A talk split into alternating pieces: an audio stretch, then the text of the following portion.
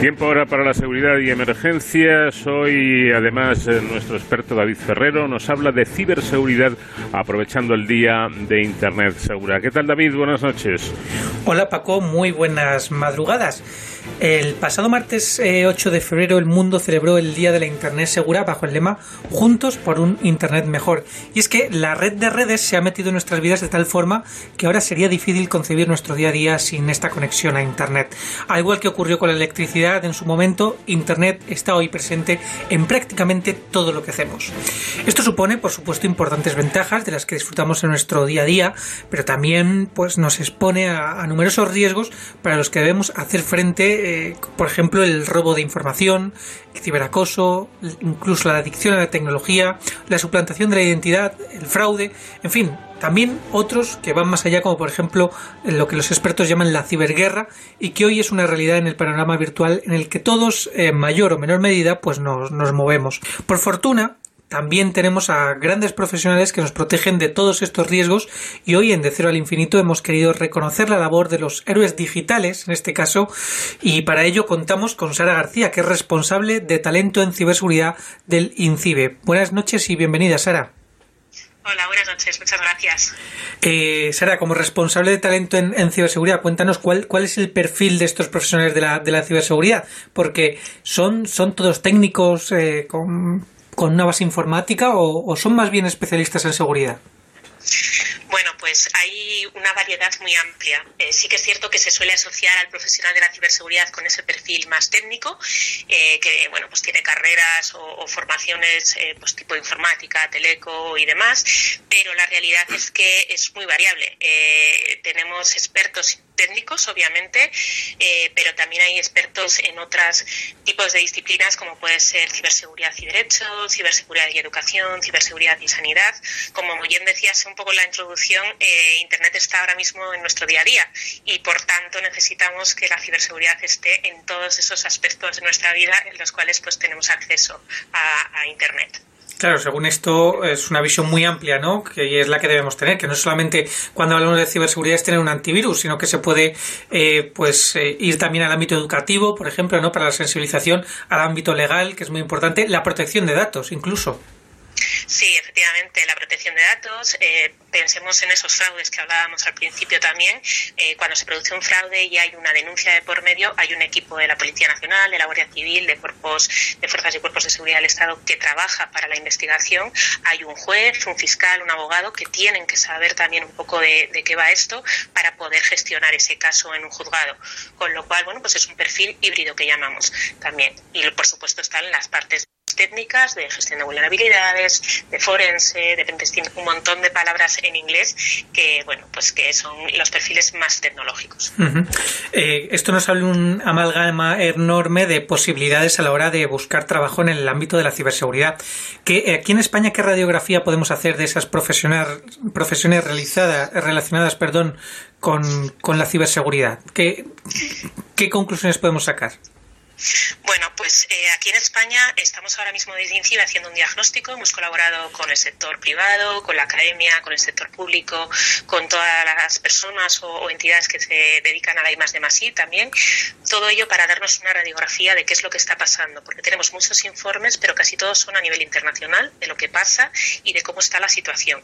En todos ellos se habla de una escasez eh, de talento ahora mismo y de puestos vacantes, que es cierto que se puede ver una visión muy simplista de que no hay gente suficiente para llenar esos puestos. Obviamente es una, una cosa mucho más compleja. Por detrás hay muchos factores que, aplican. En España tenemos esa misma escasez. Eh, hay pocos profesionales que se dedican a esto eh, y los que hay no son suficientes. Estamos muy bien formados, eh, estamos muy bien capacitados, eh, somos un país referente. según la ITU estamos en el puesto cuarto de, países más ciberseguros del mundo, con lo cual, bueno, pues tercero o cuarto porque estamos en empate con otro país, pero eso significa que España está muy bien posicionada. Pero también tenemos escasez de profesionales, es una profesión con bastante estrés, sobre todo en determinadas posiciones, los salarios a veces no son todo lo competitivos que deberían de ser, con lo cual, bueno, pues estamos en un, en un ecosistema complejo. Ya he respondido un poco a la siguiente pregunta que se me ocurría formularle y es que si esta falta de, profesionales no tiene más que ver con la precariedad laboral que puede haber en nuestro país, es decir, que haya una fuga de talento eh, o con quizás otros aspectos como es la oferta formativa eh, o con las motivaciones de los propios estudiantes. No sé por dónde irían más los tiros. Pues es un conjunto, como decimos, es un problema complejo con muchísimas fuentes de, pues, que aportan a ese problema. Eh, hay pocos estudiantes que, estudian este tipo de carreras o este tipo de estudios porque, bueno, pues eh, las tecnologías, eh, las dinámicas STEM, las temáticas STEM están faltas de profesionales, están faltas de vocaciones. Se está viendo en, en todos los estudios que tienen que ver con tecnologías que se está cada vez habiendo menos matriculaciones. Estamos hablando de FP, universidad y otro tipo de de educación. ¿no?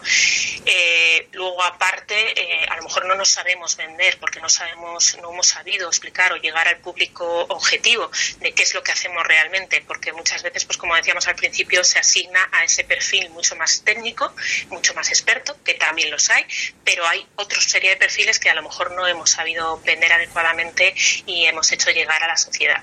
Entonces, bueno, pues se está trabajando desde diferentes organismos y desde diferentes y en colaboración muchísimo con el sector ya digo, con la academia y con la administración pública para intentar pues solucionar ese, ese amalgama de problemas que estamos viendo. Eh, usted es responsable de talento del Instituto Nacional de Ciberseguridad de, España.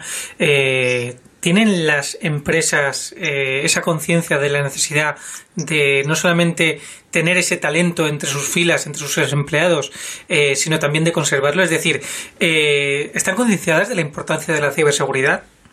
Shh. Pues eh, a nivel genérico eh, podríamos decir que, hay de todo, ¿vale? Porque está el sector de la ciberseguridad, las empresas que se dedican a esto, que necesitan esos perfiles para dar servicio a un tercero, que por supuesto están súper concienciadas de que pues tienen muchos puestos que no cubren, eh, tienen que ser capaces de retener ese talento. Ahora además con la casuística del teletrabajo estamos viendo que la fuga de talento ya no es interna, ya no se van de unas empresas españolas a otras, sino que se van al extranjero, con lo cual es un un agravante a la problemática que ya teníamos, entonces son muy conscientes de que necesitan retener de alguna manera este talento y, se está revisando por su parte. Luego están otras empresas que no son del sector de la ciberseguridad que en muchos casos ya están siendo conscientes de que tienen que tener eh, o personal propio o contratado que les dé servicios de ciberseguridad para proteger sus instalaciones, para proteger sus datos, para proteger un poco, para concienciar incluso a los empleados, para que hagan un buen uso de, los sistemas informáticos y no sean ellos un poco la entrada de las vulnerabilidades. Y hay otras pues que no, todavía no son conscientes de que necesitan esas personas o esos perfiles en, sus empresas. Estamos también trabajando en ello. No sé si cuentan con un dato concreto como es el número de profesionales que hacen falta en este sector. A nivel internacional se hablaba antes de la pandemia de que en 2022-2023 harían falta unos 3,8 millones de puestos de trabajo, eh, de profesionales más bien, que en puestos de trabajo que todavía no, podríamos cubrir. Ahora ya, después de la pandemia o, en este transitorio que vemos que tenemos tenido un, bueno, pues un incremento del uso de las nuevas tecnologías muy exponencial, porque todo el mundo está conectado ahora mismo, hay teletrabajo mucho más de manera más extensiva, ahí se está hablando incluso de 5 millones de puestos de trabajo pues en un corto plazo de tiempo medio.